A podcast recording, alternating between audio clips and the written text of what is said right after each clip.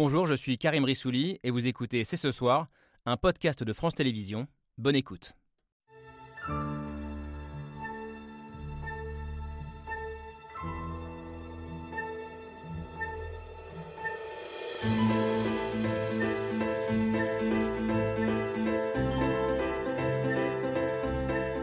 Bonsoir à toutes, bonsoir à tous. Cristiano Ronaldo, Karim Benzema, N'Golo Kanté.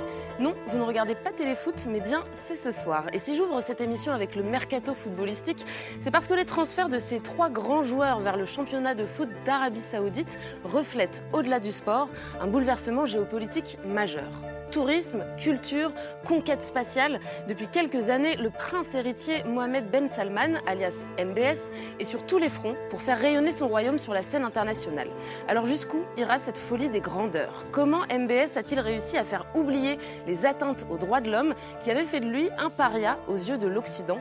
Et la France, dans tout ça, doit-elle encore renforcer ses liens avec ce nouvel acteur majeur ou au contraire se méfier d'une pétromonarchie qui se rêve en modèle pour le futur? C'est ce soir, c'est parti.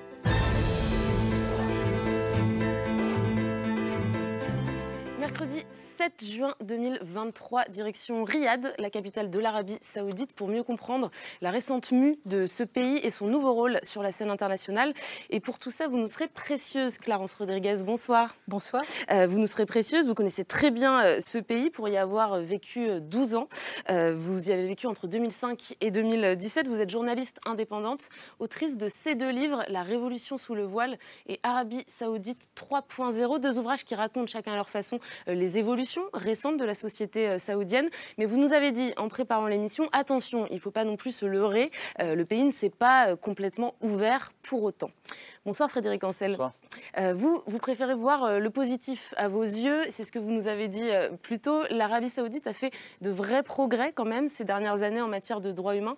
Vous êtes géopolitologue, vous enseignez les relations internationales à Sciences Po et vous relativisez le soft power saoudien. Vous dites qu'il s'agit moins finalement de puissance que d'une volonté de puissance. Vous nous expliquerez pourquoi. Dans tous les cas, pour comprendre l'Arabie saoudite d'aujourd'hui, il faut entrer dans la tête d'un homme. MBS, prince héritier euh, depuis 2017, un personnage complexe auquel vous avez consacré une BD, Antoine Wittkin. Bonsoir. Bonsoir. Vous êtes journaliste, documentariste et donc auteur avec Christophe Girard de cette bande dessinée MBS, l'enfant terrible d'Arabie Saoudite. Euh, vous y dressez le portrait d'un prince entre séduction et répression, euh, l'un des futurs dirigeants les plus influents du 21e siècle. Là aussi, vous nous expliquerez en quoi. Et l'échange sera intéressant avec Christine Ockrent. Bonsoir. Bonsoir. Vous aussi, vous vous êtes penché euh, sur la figure de, de MBS. Et dès 2018, Le Prince mystère de l'Arabie, c'est le titre de votre enquête qui est paru juste juste avant le brutal assassinat du journaliste euh, dissident Jamal Khashoggi. On y reviendra. Visionnaire, réformiste ou opportuniste brutal, c'est la question que vous posiez à l'époque. Vous nous direz ou les deux, ou les, ou à la fois. Peut-être. Bah, justement, j'allais dire. Vous nous direz si cinq ans plus tard vous avez euh, trouvé une réponse. Visiblement, vous l'avez trouvée. Puis pour finir, j'accueille Jean-Pierre Perrin. Bonsoir. Bonsoir. Euh, vous êtes journaliste et écrivain. Vous collaborez notamment avec le site Mediapart. Vous êtes un grand spécialiste du Moyen-Orient et vous rappelez la nature extrêmement autoritaire du régime de MBS, tout en considérant qu'il est devenu aujourd'hui un partenaire stratégique incontournable. Euh, vous dites, nous avons besoin de lui dans la région. Voilà. Oh, je ne crois pas que j'ai été si loin. Vous n'êtes pas allé si loin, bah, vous, vous, vous, préciserez ça. Les présentations sont faites. En tout cas, merci à tous les cinq d'avoir accepté le principe de ce débat qui commence juste après le billet de Pierre Michel.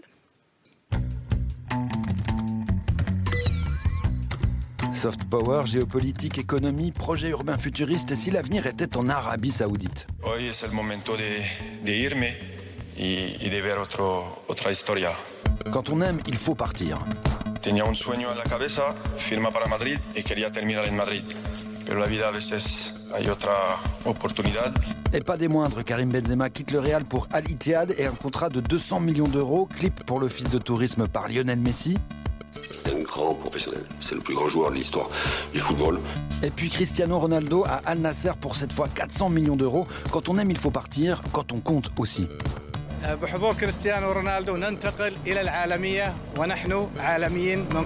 On appelle ça le soft power et après le Qatar, c'est la carte que joue l'Arabie Saoudite, joueur de foot, rétrospective Warhol en plein désert saoudien.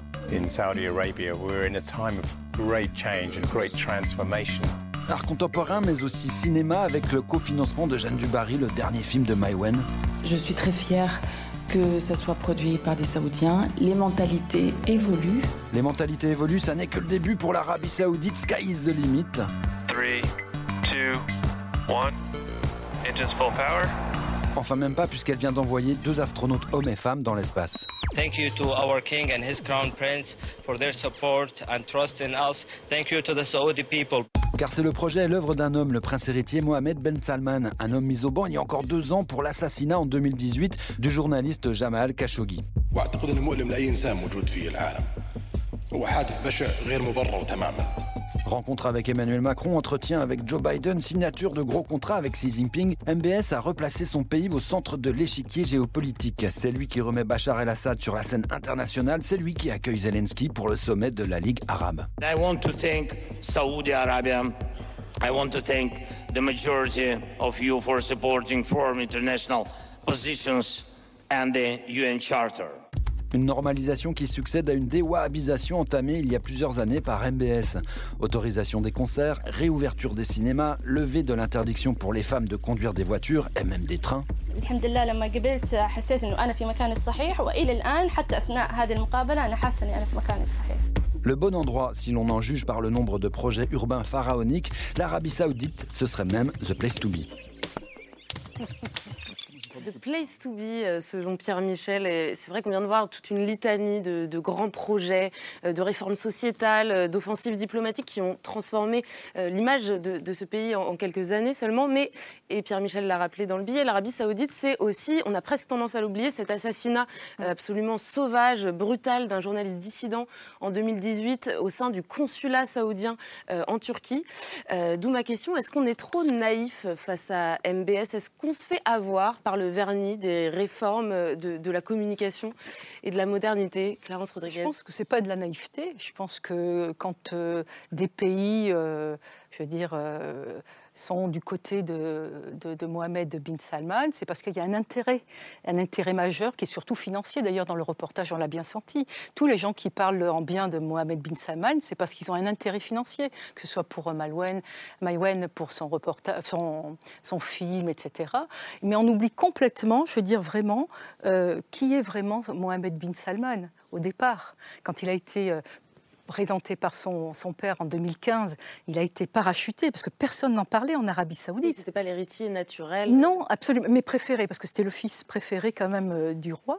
Mais et c'est lui qui a provoqué aussi la, la guerre, je veux dire, euh, au Yémen, qui, qui perdure encore huit ans après. Et on, on oublie donc euh, la genèse un petit peu donc de, de, de, de cette Arabie. On oublie aussi les droits humains aussi, parce qu'on occulte complètement. Et c'est vrai qu'on a envie d'y croire. Mmh. Parce que moi, je le vois, je l'ai vécu. Moi, je suis contente pour les femmes saoudiennes qu'elles puissent conduire, par exemple. Je suis contente qu'elles puissent travailler davantage. D'ailleurs, j'avais consacré un, un documentaire là-dessus.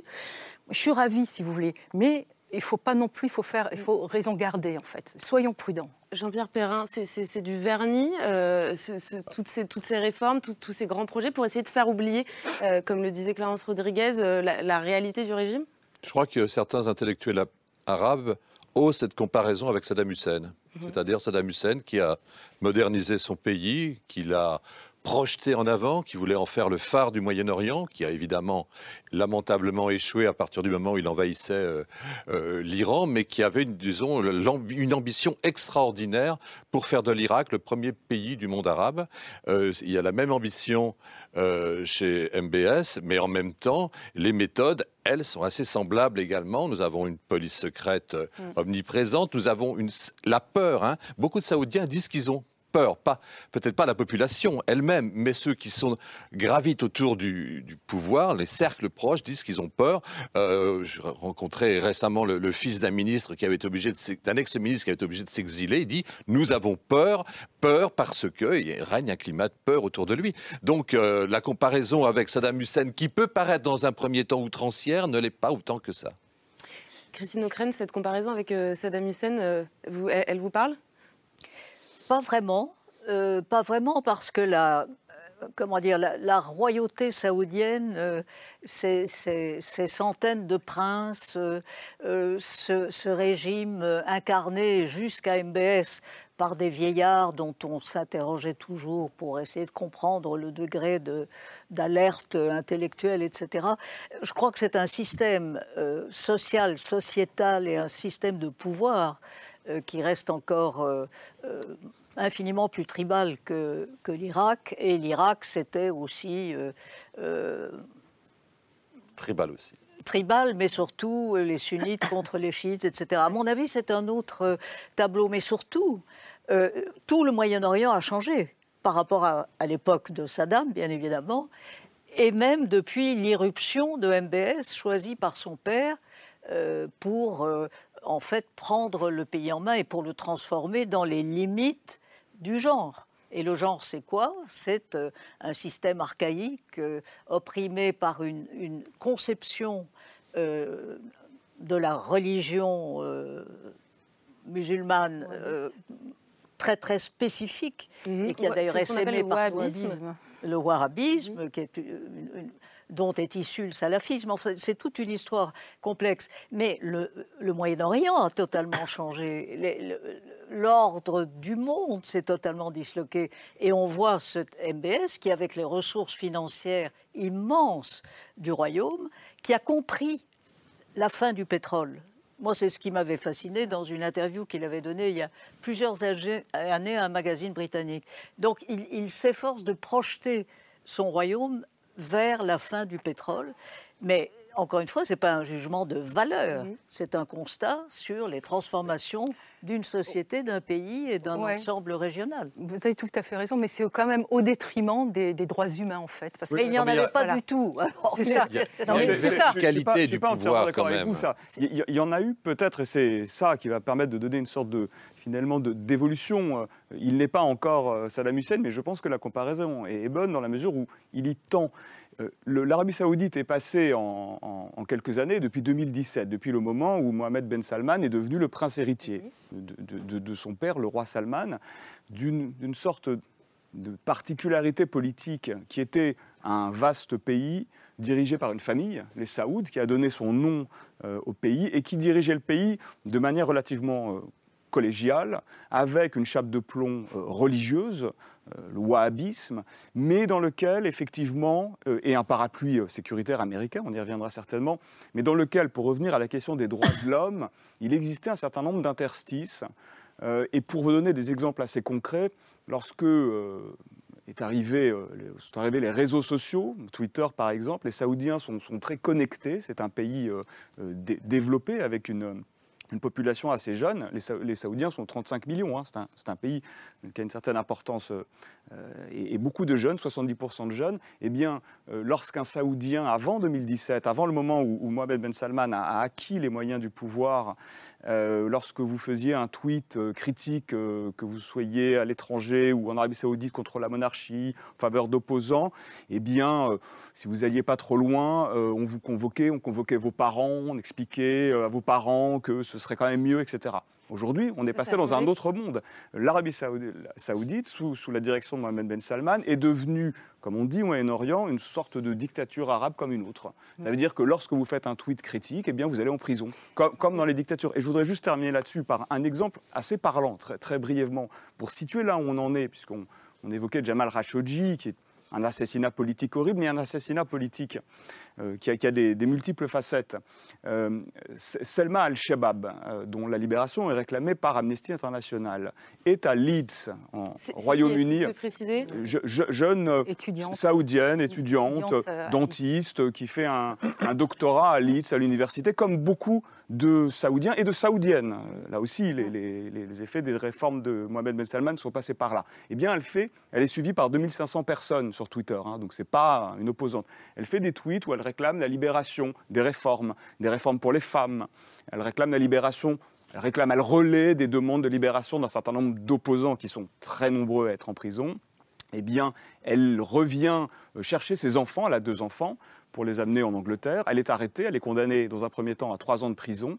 Et puis, l'été dernier, au moment où Joe Biden, euh, le président américain, se trouve en Arabie saoudite, ou juste avant, elle est condamnée à 34 ans de prison. Ce même été où l'on exécute, plus grosse exécution de masse depuis des années, 81 personnes, dont certaines pour des raisons politiques. euh, une quarantaine de chiites. Donc c'est ça l'Arabie saoudite de Mohamed Ben Salman. Donc il tend vers ce schéma extrêmement répressif, extrêmement brutal qui a été celui de Saddam Hussein. Il y a évidemment des grandes différences, Alors- mais là, il tend vers cela. Il y a la même juste- verticalité. C'est ça. C'est essentiel. La même verticalité. Maintenant. Avant, avant MBS, c'était une certaine horizontalité, dynastique. Je voudrais Maintenant, juste qu'on entende Frédéric Ancel, parce que ce, que ce que décrit Antoine Vitkin, ça va à l'encontre de ce que je disais en vous présentant et que vous nous disiez pendant qu'on préparait l'émission aujourd'hui, à savoir l'Arabie Saoudite a quand même fait des progrès sur les droits de l'homme ces cinq dernières années. Il faut voir d'où on vient. C'est-à-dire que n'oubliez pas de rappeler que dans le verbatim, je disais que l'Arabie saoudite avait été, pendant de très nombreuses décennies, l'un des États les plus fermés d'une part, les plus répressifs d'autre part, et enfin les plus obscurantistes, les trois, l'un n'étant malheureusement pas exclusif des deux autres. On a, depuis l'arrivée au pouvoir de, MBS, quelque chose de moderne. Alors attention, la modernité, euh, ça ne signifie pas la bonté, la gentillesse et la démocratie. hein. On peut être un extrémiste au dernier degré et, représenter une forme de modernité. Pourquoi je dis ça?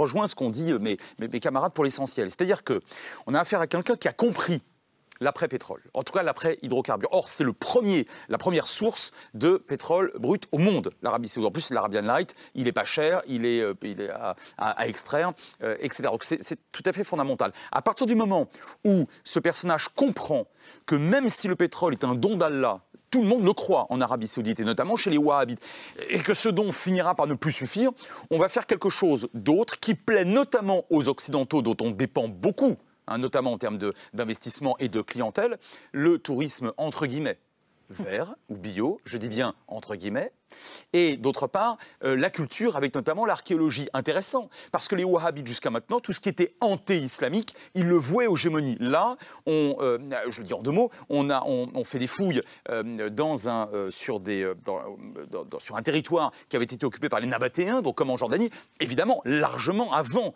l'islam. Eh bien, on ne le voue plus aux gémonies, on le valorise. Cela, pourquoi? Parce qu'évidemment, les Occidentaux vont adorer venir visiter ces, ces sites-là. Ça, c'est le premier point. Le deuxième point, la modernité, et là, malheureusement, c'est effectivement celle d'une dictature, oui, qui se, quelque part, normalise. On a affaire à plus de verticalité, à moins de collégialité, ça a été très bien dit euh, tout à l'heure, et surtout avec une forme de pouvoir plus, euh, j'a- j'allais dire, plus pragmatique, moins, euh, moins, moins, moins bédouin, donc moins clanique, euh, plus politique.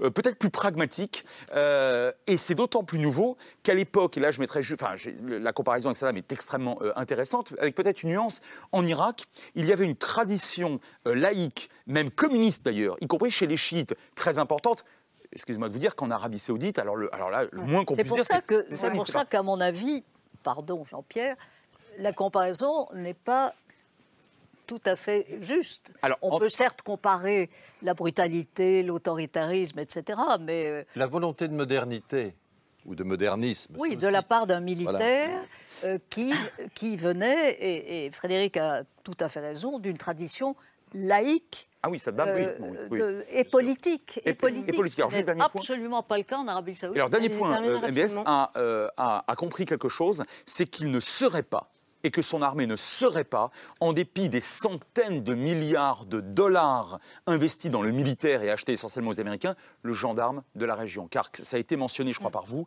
il y a un instant, la guerre enclenchée au Yémen et le Vietnam des Saoudiens. Exactement. Ils se comportent de manière ridicule, je veux dire sur le plan militaire. Ils sont extrêmement mauvais. Et ils ont été mauvais face à de pauvres drones iraniens qui se sont payés le luxe d'aller frapper les installations euh, pétrolières saoudiennes il y a quelques années de cela. Autrement dit, l'ensemble fait, je, je conclus, que, euh, a fait comprendre, me semble-t-il, à MBS qu'il fallait être effectivement plus, encore une fois, moderne au sens, vous voyez, générique du terme, pas moins autoritaire, mais quelque part plus malin, plus pragmatique. Moi, je crois Alors, qu'il va falloir changer peut-être euh, l'appellation, les mots, euh, modernité, ouverture. Moi, je suis. Enfin, on ne peut pas parler d'ouverture, de modernité, quand vous avez encore pléthore de, de citoyens ou citoyennes, comme disait tout à l'heure. euh, c'est pas possible, quoi. Je veux dire, euh, il faut qu'on en tienne compte. Et moi, ça me dérange quand on parle d'ouverture ou de modernité. Mais vous disiez quand même tout à l'heure, je, je me réjouis Oui, pour les femmes mais qui désormais peuvent complètement. conduire. Mais, mais tant mieux, parce que vous savez, les femmes, elles étaient recluses. On n'en parlait pas de ces femmes-là. Et le- elles sont devenues, finalement, avec la politique de Vision 2030, elles sont devenues un enjeu politique.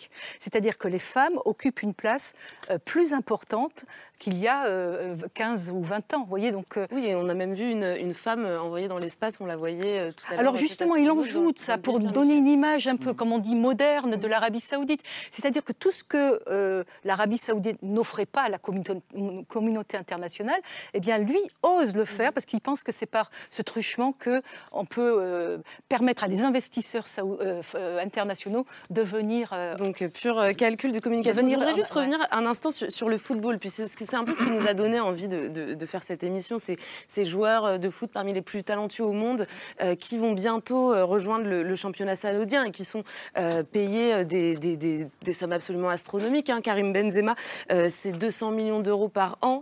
Cristiano Ronaldo, 400 euh, millions d'euros. Puis je voulais juste vous montrer aussi ces images du joueur argentin Lionel Messi qui a été recruté comme ambassadeur touristique euh, du royaume et qu'on voit ici dans cette vidéo vanter les, mérites d'une visite euh, en Arabie Saoudite. Jean-Pierre Perrin, elle raconte quoi ces images?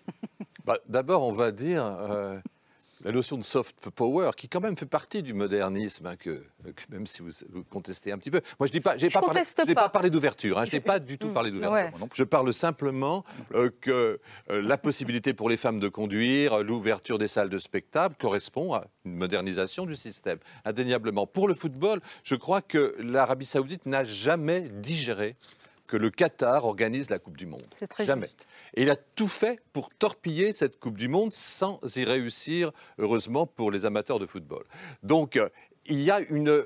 Comment dire le, reflet projeté par le miroir qatari, eh bien, ça gêne, ça gênait énormément euh, les Saoudiens. Ils ont voulu eux aussi avoir leur équipe de foot, comme ils, ont, ils avaient voulu auparavant avoir aussi l'équivalent d'Al Jazeera, comme ils avaient voulu avoir avant tout ce que euh, le Qatar a réussi à créer, notamment euh, avec le- le- le- le- les fonds financiers qataris. Le royaume saoudien a fait la même chose. Donc finalement, ce Qatar qui vraiment les embête, qui vraiment les tourmente, puisqu'à un moment donné, ils ont déclaré un embargo euh, qui a duré plusieurs années et qui a été terriblement pénalisant pour le C'était même Qatar. un blocus naval. Et un blocus naval, absolument, fe- se faisant rejoindre pour asphyxier le Qatar par l'Égypte, par Bahreïn, par euh, les Émirats, euh, et j'en oublie. Et, et donc, euh, vraiment, le football, c'est finalement parce que le Qatar a montré le chemin et qu'ensuite l'Arabie ben, voudrait elle aussi, prenant conscience que le football, c'est ce qui fait vibrer le cœur de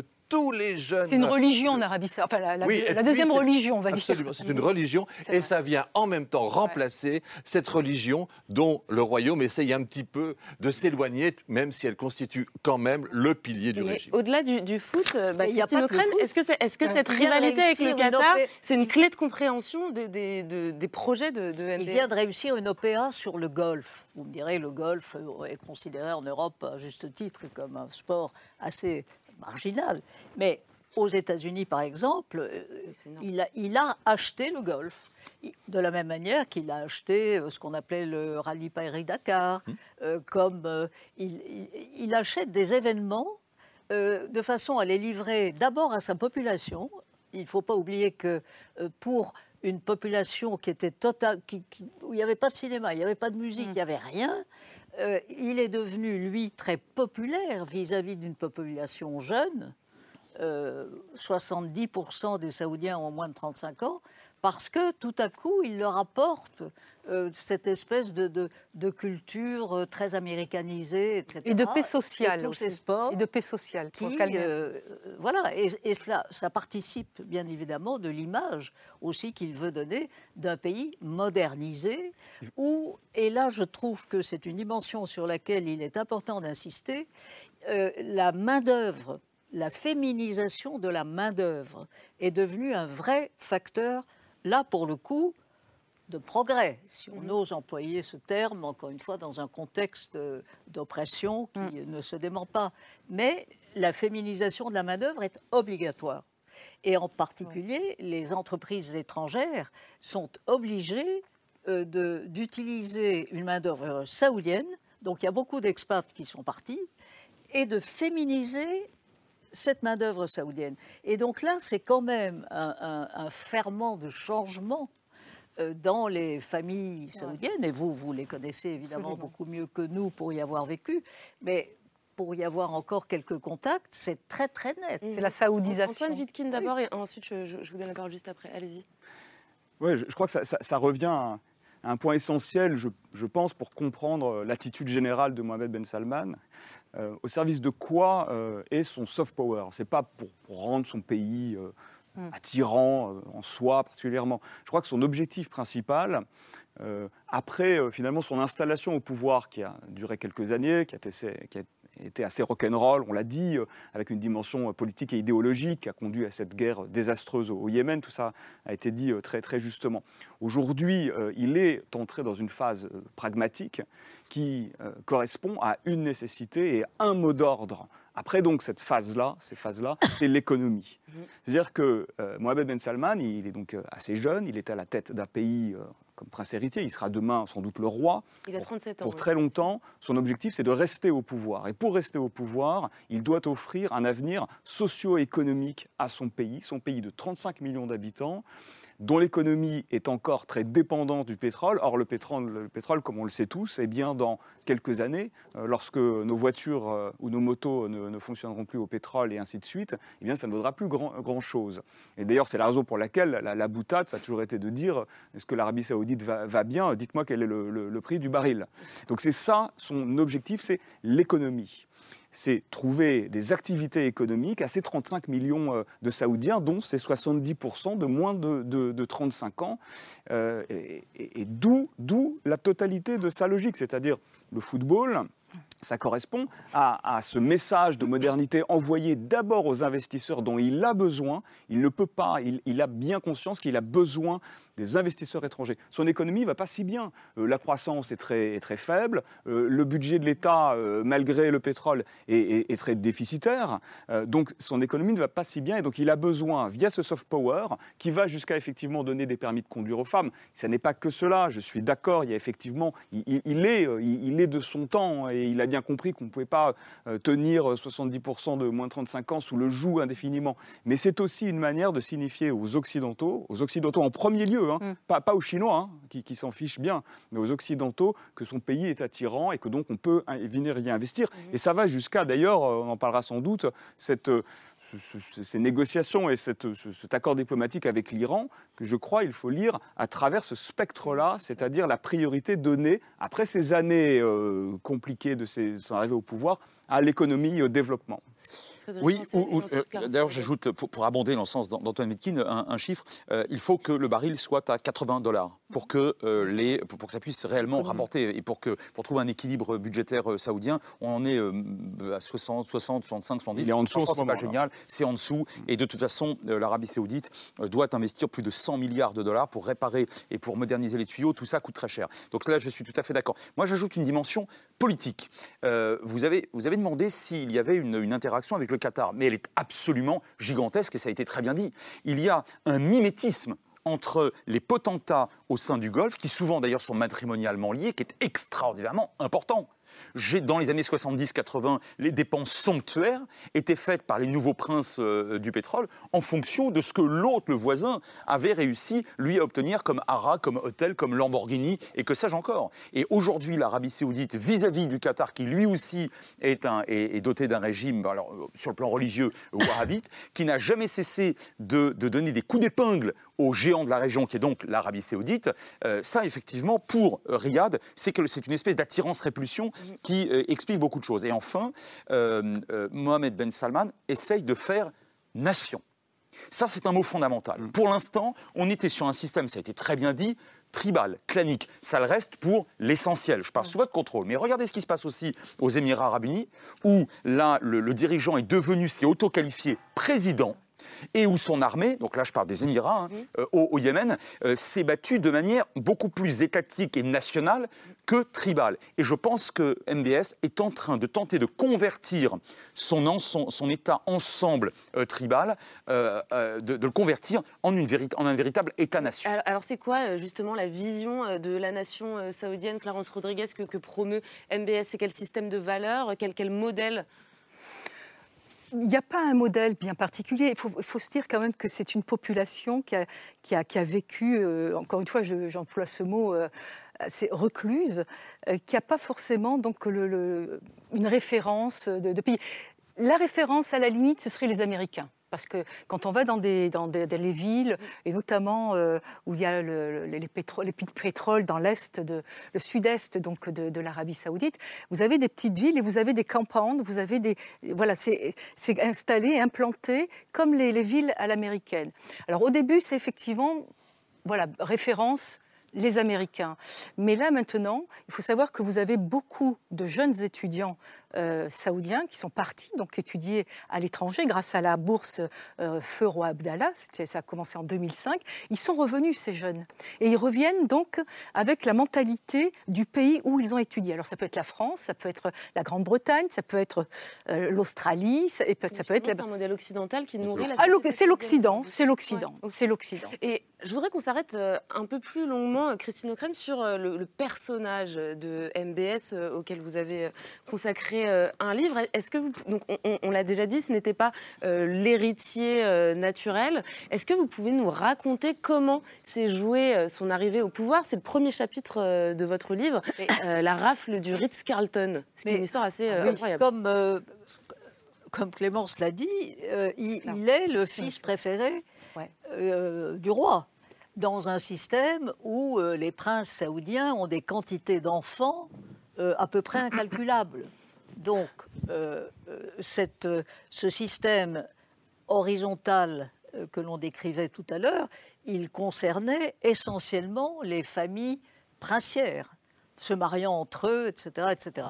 S'agissant de Mohamed, euh, surnommé à l'époque la canne du roi, parce que contrairement à ses frères et demi-frères, il n'a- pas été étudié à l'étranger du tout. Il, il- il a étudié le droit.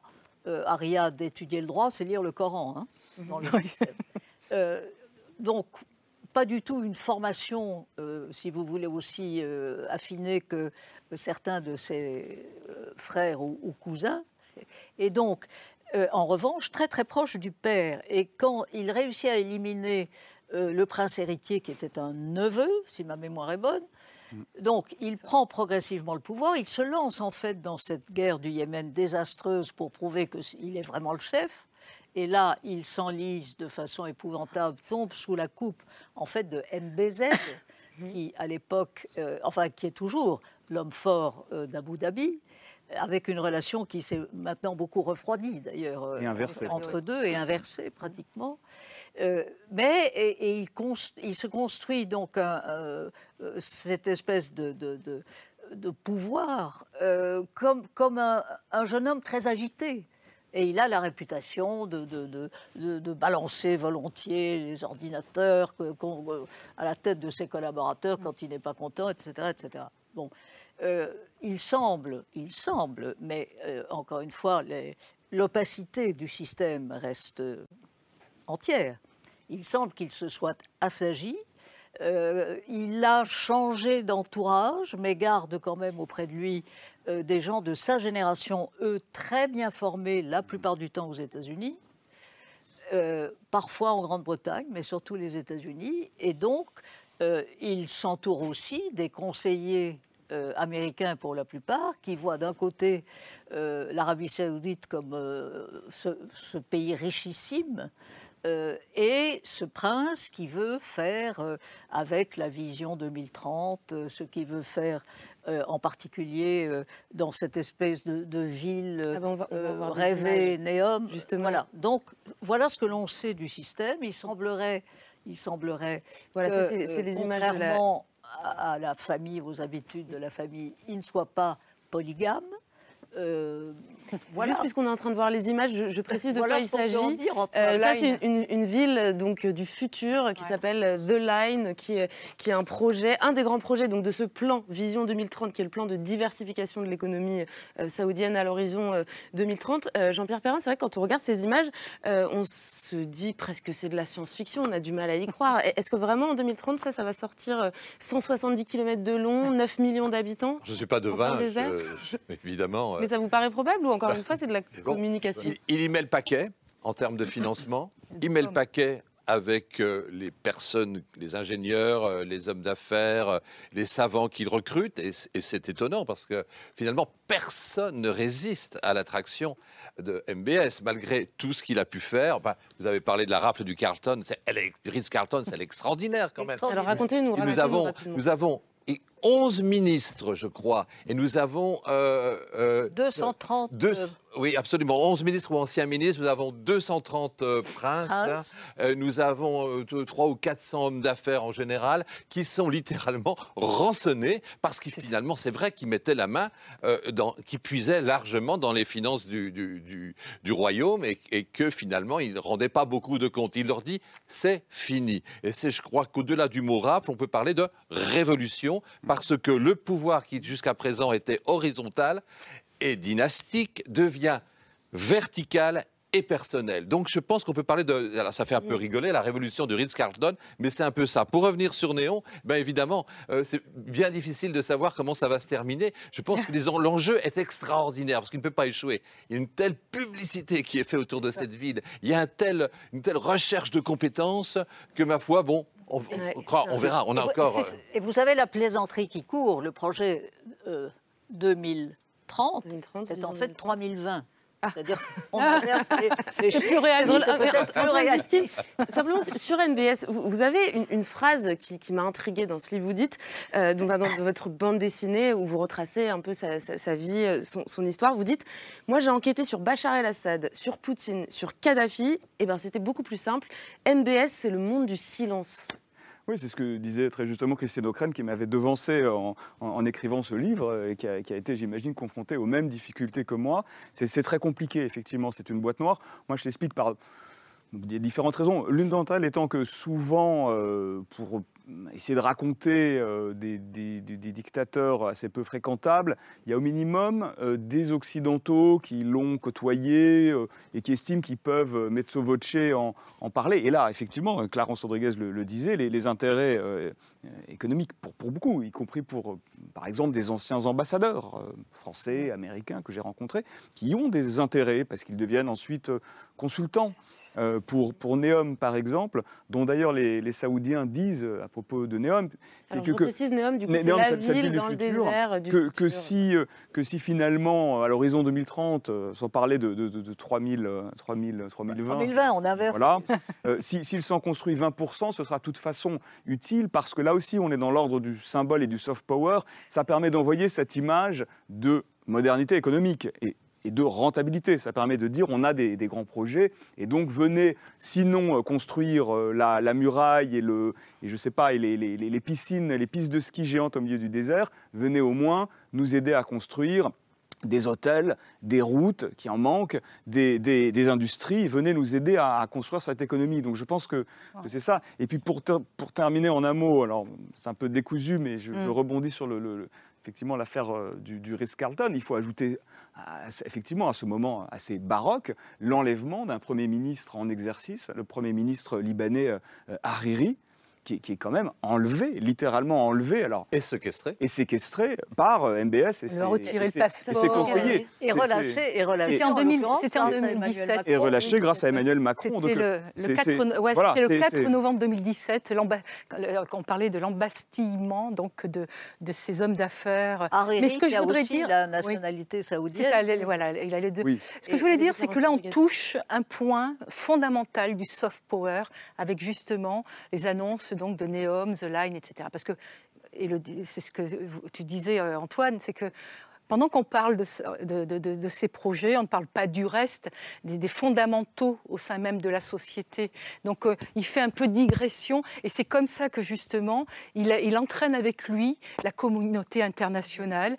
C'est comme ça qu'il a envie aussi de faire venir euh, à ses côtés les, les investisseurs étrangers qui traînent. Parce que euh, 2030, c'est quand même demain, en fait. Ah oui. et, je, et je me suis laissé dire qu'en fait, il était très, très, très en retard.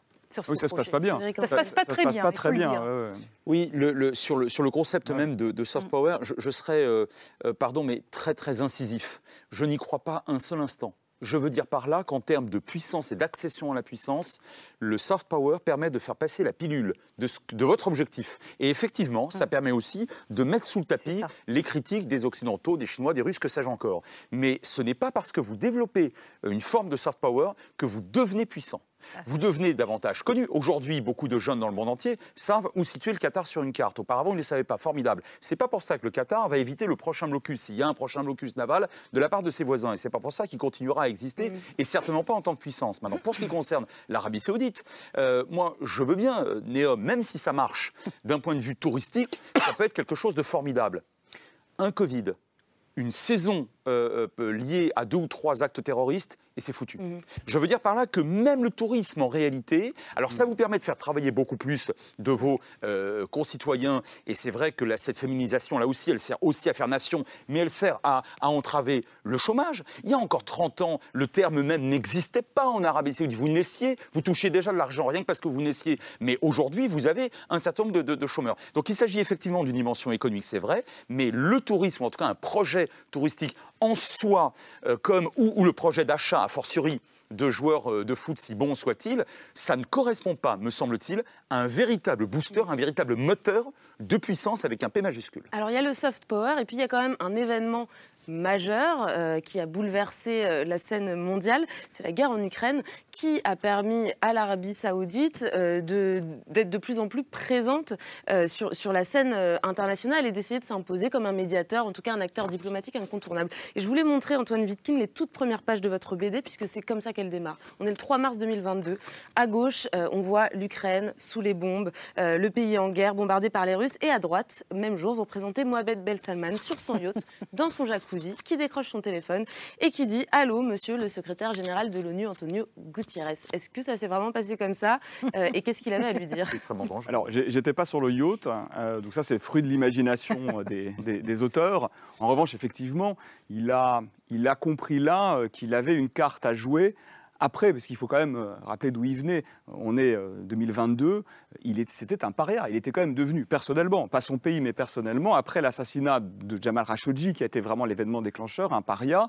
Après quoi Pour les Occidentaux. Alors, pour les Pas Occidentaux. Pas, pour, pas pour Poutine. du Absolument. Mais, mais- pas tout à fait, parce que 2017, après on a le sommet du G20 2019, regardez la photo, il est au centre de la... Absolument, mais bien sûr. Et vous avez Pas- le pas président. Macron qui est venu en, en décembre 2021, 2021. Et c'est le 2021. premier chef d'État occidental qui lui a déroulé, enfin qui voilà, qui lui a qui lui a donné une légitimité juste après la. Alors, il est un paria auprès des Occidentaux qui sont les seuls euh, qui, à de manière traditionnelle, comptent à ses yeux, au sens où les Occidentaux lui fournissent ce dont il a besoin, potentiellement des investissements.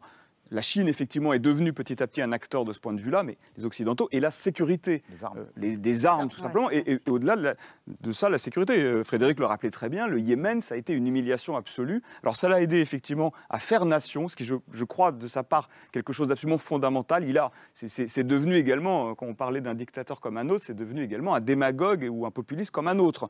La guerre au Yémen a été très populaire auprès de la, jeunesse saoudienne qui, d'un coup, euh, devenait une nation qui comptait et qui était respectée, alors même que l'Arabie saoudite, ayant acheté ces- ces milliards et ces milliards d'armes, n'avait jamais pu euh, mener une guerre ou une opération. Bref, en tout cas, donc euh, vis-à-vis de l'Occidentaux, il est un paria. Le premier à rompre, vous avez raison, cet isolement, euh, c'est Emmanuel Macron en, en 2021. Mais Biden avait expliqué jamais plus, je n'y retournerai, je parlerai. Eh bien, Biden débarque à ce moment-là, au début, euh, au début juste après la guerre, après qu'effectivement Mohamed Ben Salman, alors ça c'est la- le début de la bande dessinée, euh, propose à Antonio Guterres, secrétaire général de l'ONU, euh, de faire une médiation. Mais surtout, la question clé pour les Américains, c'est le, le prix du pétrole, de manière à, à faire mal à la Russie. Et là, Biden va là-bas, donc fait la démarche d'aller là-bas en Arabie Saoudite après avoir Le expliqué check, euh. pendant la campagne euh, électorale américaine que jamais plus il n'irait ou il ne parlerait, rencontrerait MBS.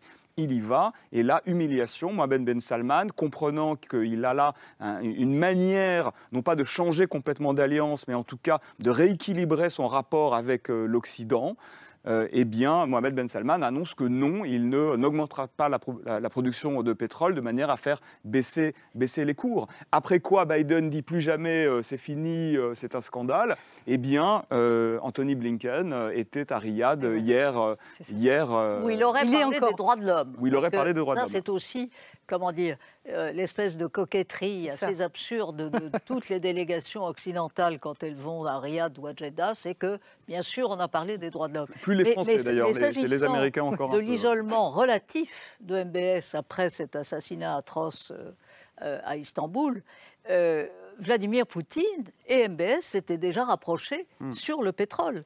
La Russie faisant partie de ce qu'on appelle le PEP. Et alors maintenant, les exportations de pétrole russe sont frappées euh, par les sanctions occidentales. Et donc cette alliance sur le prix du pétrole est moins efficace, mais euh, ça a été un levier d'influence tout à fait important avec l'assistance de Poutine pour MBS. Donc euh, voilà, euh, c'est encore une fois par rapport à cette vision du monde, quand on la décentre, on n'est plus à Paris, on n'est plus à Washington, on est quelque part dans ce monde-là. Euh, euh, la géographie et les rapports de force sont plus du tout les mêmes. Alors Jean-Pierre Perrin, en vous présentant tout à l'heure, j'ai peut-être un peu euh, caricaturé votre pensée en disant euh, que vous vous di- disiez euh, c'est un acteur incontournable, on a besoin de l'Arabie Saoudite dans la région, on ne peut pas faire autrement que, que, que de travailler avec eux. Je, vous laisse oui. préciser un peu plus. Ce que, ce que je crois, c'est que le retrait américain du Proche et du Moyen-Orient est, une, euh, est un événement fondamental. Et donc, euh, à partir de, cette, euh, de ce retrait, qu'est-ce qui se passe? Eh bien, la plupart des pays qui ne sont plus sous parapluie américain, qui le sont encore un peu avec évidemment des ventes d'armes, mais et des manœuvres communes aussi.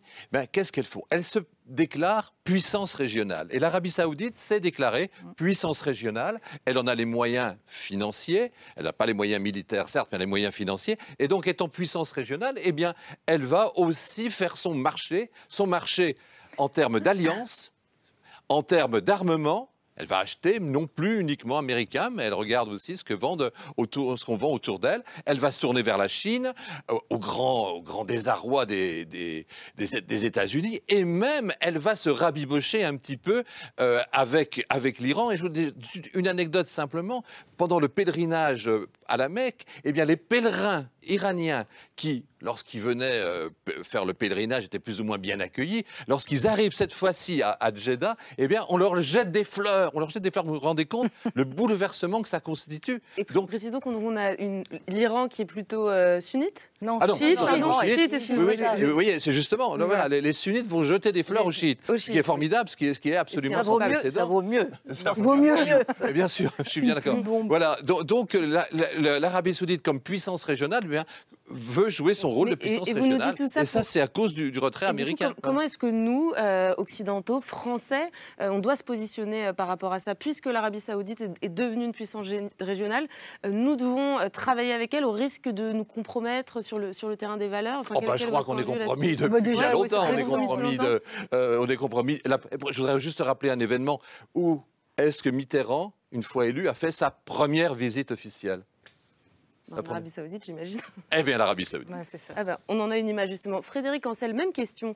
Est-ce qu'on se compromet euh, quand Emmanuel Macron reçoit, euh, euh, reçoit Mohamed Ben Salman l'été dernier à l'Elysée ou en décembre euh, 2021 Ou est-ce que c'est de la réelle politique et c'est comme ça que le monde fonctionne? Hegel disait les États n'ont que des intérêts. Alors je pense que c'est un peu exagéré, mais la variable morale ou éthique dans les prises de décision géopolitiques, franchement, c'est une variable qui est extrêmement ténue, qui est, qui est- qui est mineure. Moi, je suis un géopolitologue, sans doute minoritaire d'ailleurs dans ma euh, congrégation, on va dire ça comme ça, à, euh, à m'affirmer humaniste. Et je pense que cette variable doit, doit absolument se développer. Mais la constante, je ne suis pas naïf, la constante, ce sont les intérêts bien compris. Et l'Arabie saoudite dispose d'une solvabilité d'une part et d'une volonté d'autre part telle en termes d'achat d'armement d'un côté. D'un autre côté, nous sommes tellement, nous autres Français, dans le rouge en termes de balance commerciale, et par ailleurs nous savons encore faire de très très bonnes armes, bah, vous mettez ces deux pièces de puzzle euh, côte à côte, et bien ça, ça s'emboîte parfaitement. D'ailleurs, je me souviens que dans les années 90 et 2000, il y avait un programme qui s'appelait Mixa, euh, sur lequel Jacques Chirac comptait énormément à l'époque. Ça portait sur plusieurs dizaines de milliards de, de dollars, et euh, ça s'inscrivait dans le cadre d'une protection euh, globale du, du royaume. Et à chaque fois que les Saoudiens en voulaient aux Américains de ne pas être suffisamment proches, eh bien, ils leur tendaient l'épée de Damoclès française en disant attention, si vous ne nous soutenez pas suffisamment suffisamment ou si vous nous engueulez trop sur les droits de l'homme, eh bien nous allons acheter français. Et le résultat, c'est que les Américains s'en sortaient toujours très bien. Et dernier point, si vous permettez, le, le- il y a le, le MBS a considéré, vous parliez à juste titre du retrait, en tout cas relatif américain du Moyen-Orient. MBS a considéré comme une trahison, et c'est pas idiot, c'est pas illégitime, comme une véritable trahison, le mutisme américain, au moment où les drones iraniens que j'évoquais tout à l'heure ont frappé il y a quelques années des installations euh, pétrolières euh, saoudiennes. Vous vous rendez compte de ce que ça veut dire pour un État, l'Arabie saoudite, qui depuis le fameux accord du Quincy de 1945 se sentait, se voulait protégé, et avait été d'ailleurs protégé par les Américains. Et donc je pense que là, les Américains ont fait une grave erreur en se retirant dans une certaine mesure, parce que du coup, ils laissent les Chinois tenter en tout cas d'entrer dans la région. Euh, Clarence Rodriguez, je vous, je vous ai vu. euh, Oui, parce que je pense Frédéric que Ancel. on peut pas quand même se compromettre non plus euh, au détriment, j'ai envie de dire, de, de- de tout ce qui est euh, euh, l'économie, le- les affaires, le business. Bien sûr qu'on en a besoin en France, mais en- encore une fois, c'est ce que je disais au début de l'émission, on occulte complètement les valeurs. Alors, est-ce que c'est réel politique Totalement ou alors les valeurs J'ai bien parlé de la que- variable morale de prise de décision. Absolument, Frédéric, oui, oui. Mais donc, à un moment donné, effectivement, il y a une balance là, mais ça ne doit pas être forcément la balance commerciale. Mais Est-ce que nous, on a, on, on a un, un pouvoir euh, Est-ce que, enfin, est-ce que nous, Français, nous pourrions, en travaillant avec l'Arabie Saoudite, euh, justement, essayer d'influer Oui, bien sûr. Mais Ouais. je veux dire, est-ce que c'est un levier qui pourrait nous permettre d'influer sur la question des valeurs, euh, des, Alors- des droits humains, ou est-ce que c'est un peu un vœu pieux?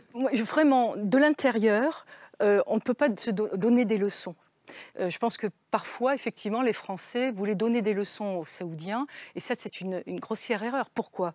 Parce que euh, l'Arabie saoudite a ses propres valeurs, a ses propres critères, a sa culture séculaire et, et sa religion aussi, et on ne peut pas se permettre de donner des leçons. Alors effectivement, il y a un jeu de diplomatie, c'est ce qui s'opère en ce moment, et c'est la raison pour laquelle, d'ailleurs, je me permets de, de le préciser, qu'on a eu un ambassadeur français, Bertrand Besancenot, qui est resté 9 ans en Arabie saoudite, d'ailleurs qui détient le, le record donc, de, euh, de- de- de diplomatie longévité à ce poste-là, parce qu'il était justement euh, très diplo à ce niveau-là, mais ne donnant pas de leçons. Alors, même question pour vous, Antoine Vitkin. Oui, enfin, j'ai pas plus que vous la, la- la réponse à, à l'équation. Ce qui est sûr, c'est que euh, nos intérêts peuvent parfois être nos valeurs. Euh, Je, je- je m'explique.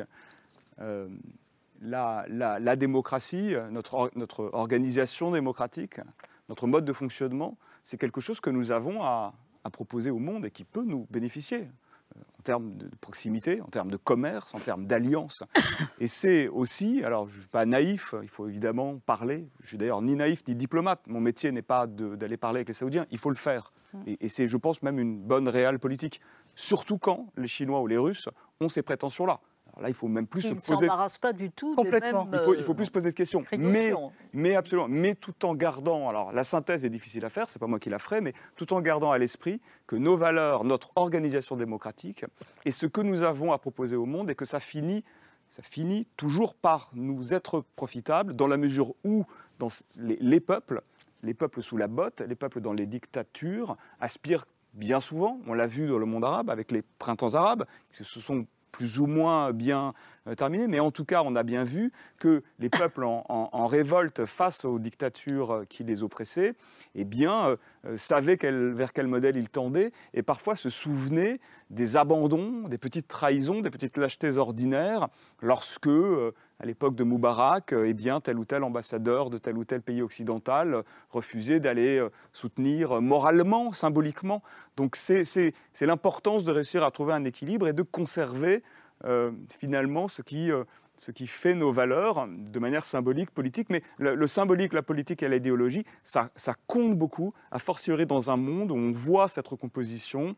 L'Occident pèse un peu moins, de moins en moins. L'Arabie saoudite est tentée d'aller du côté des BRICS, qui sont des pays euh, certes divisés entre eux, mais qui, Russie, effectivement, Inde. qui ont en rapport à la démocratie euh, ou au libéralisme politique euh, à l'occidental plus, plus distancé. Et bien, dans cette recomposition-là, euh, dans lequel on, est confronté à, à l'existence de blocs idéologiques, eh bien, ça, ça, ça a son importance, de, de au moins se souvenir de qui on est et de, et de pourquoi, de pourquoi on agit. Et ça finit, moi je crois, je suis plutôt optimiste de ce point de vue-là, c'est- à long terme gagnant pour, Mhm. pour, pour, pour nous. Christine Ockrent, vous rejoignez Antoine Vitkin Mais je partage cet optimisme. Je suis peut-être un peu plus sceptique sur euh, la période actuelle où, où- où l'on voit la, la dislocation de, de l'ordre, euh, euh, disons, occidental tel qu'on a cru qu'il pouvait fonctionner encore longtemps. C'est plus du tout le cas. Et on voit effectivement l'Arabie saoudite qui demande maintenant officiellement à entrer dans cette nouvelle banque basée à Shanghai euh, qui regroupe les BRICS, Mhm. donc le, le fameux Sud global, cette dernière expression à la mode dans le monde des géopoliticiens comme, comme Frédéric. Et, et on voit euh, l'Arabie saoudite qui mène une, une diplomatie transactionnelle, c'est-à-dire que voilà, elle fait ses affaires en fonction de ses intérêts à court et à moyen terme. Donc euh, pour nous, alors on était très content d'avoir la gestion de, de ce site archéologique euh, À Loula. sublime, paraît-il, à Loula. Et puis on a compris qu'ils trouvaient que les Françaises c'était chic, mais que peut-être les Américains étaient quand même peut-être plus efficaces quand il s'agissait de construire les hôtels, etc. Donc il semblerait que l'influence française sur ce plan-là, l'influence culturelle, qui est toujours un vecteur très important et où vraiment nous avons un poids et, et- et des arguments dans, dans toute cette partie, euh, et en particulier au Moyen-Orient, bien sûr.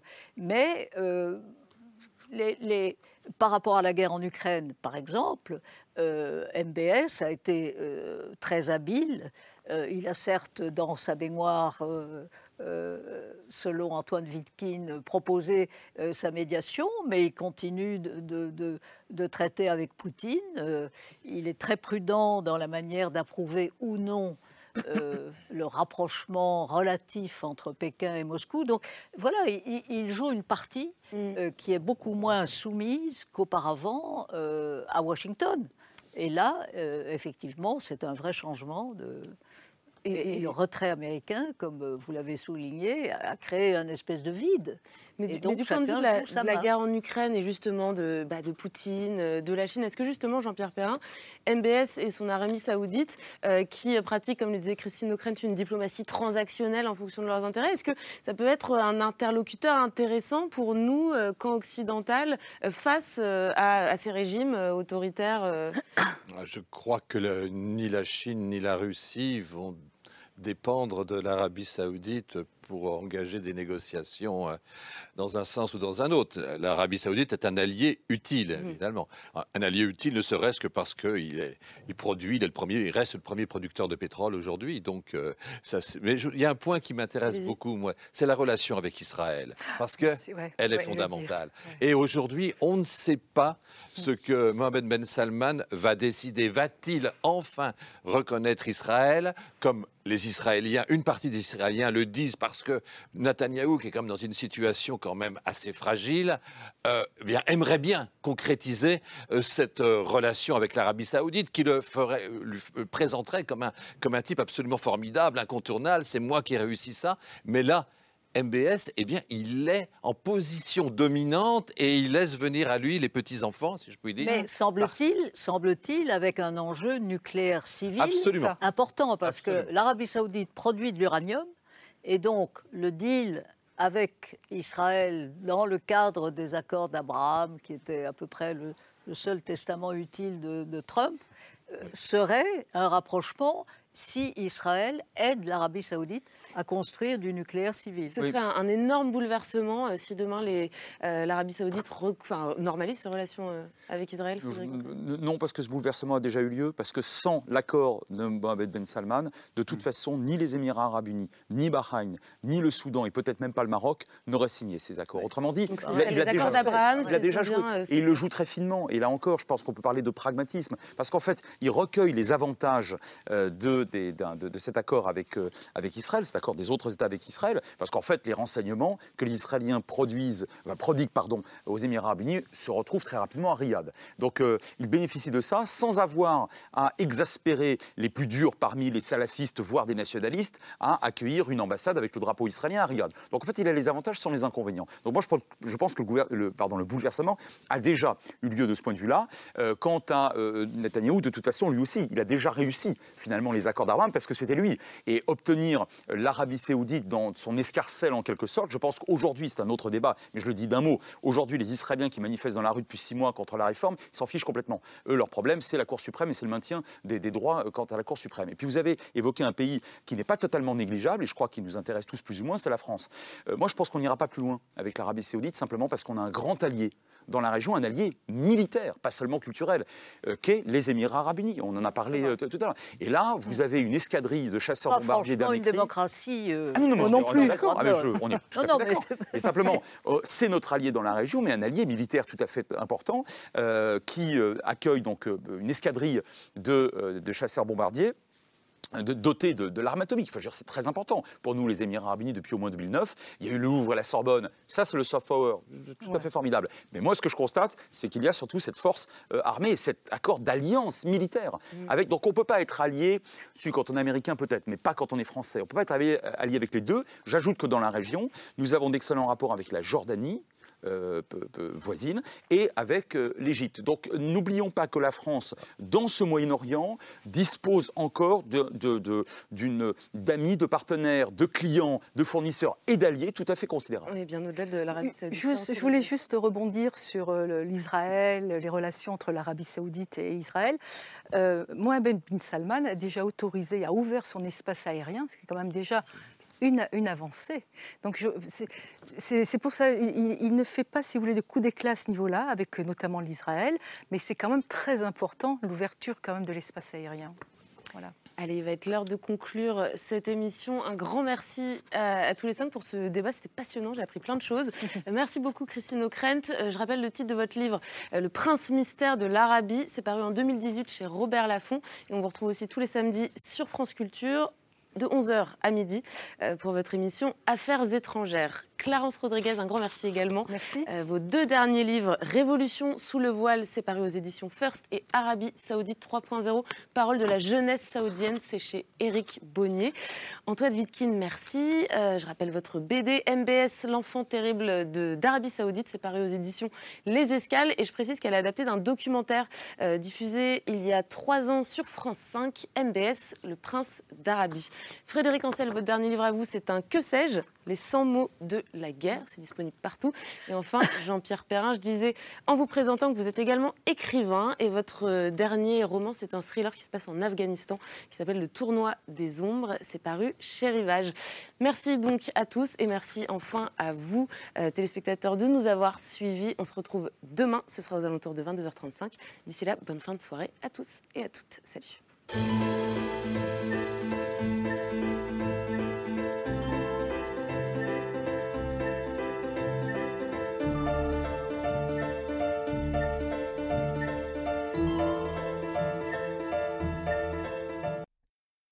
C'était C'est ce soir, un podcast de France Télévisions. S'il vous a plu, n'hésitez pas à vous abonner. Vous pouvez également retrouver les replays de l'émission en vidéo sur France.tv.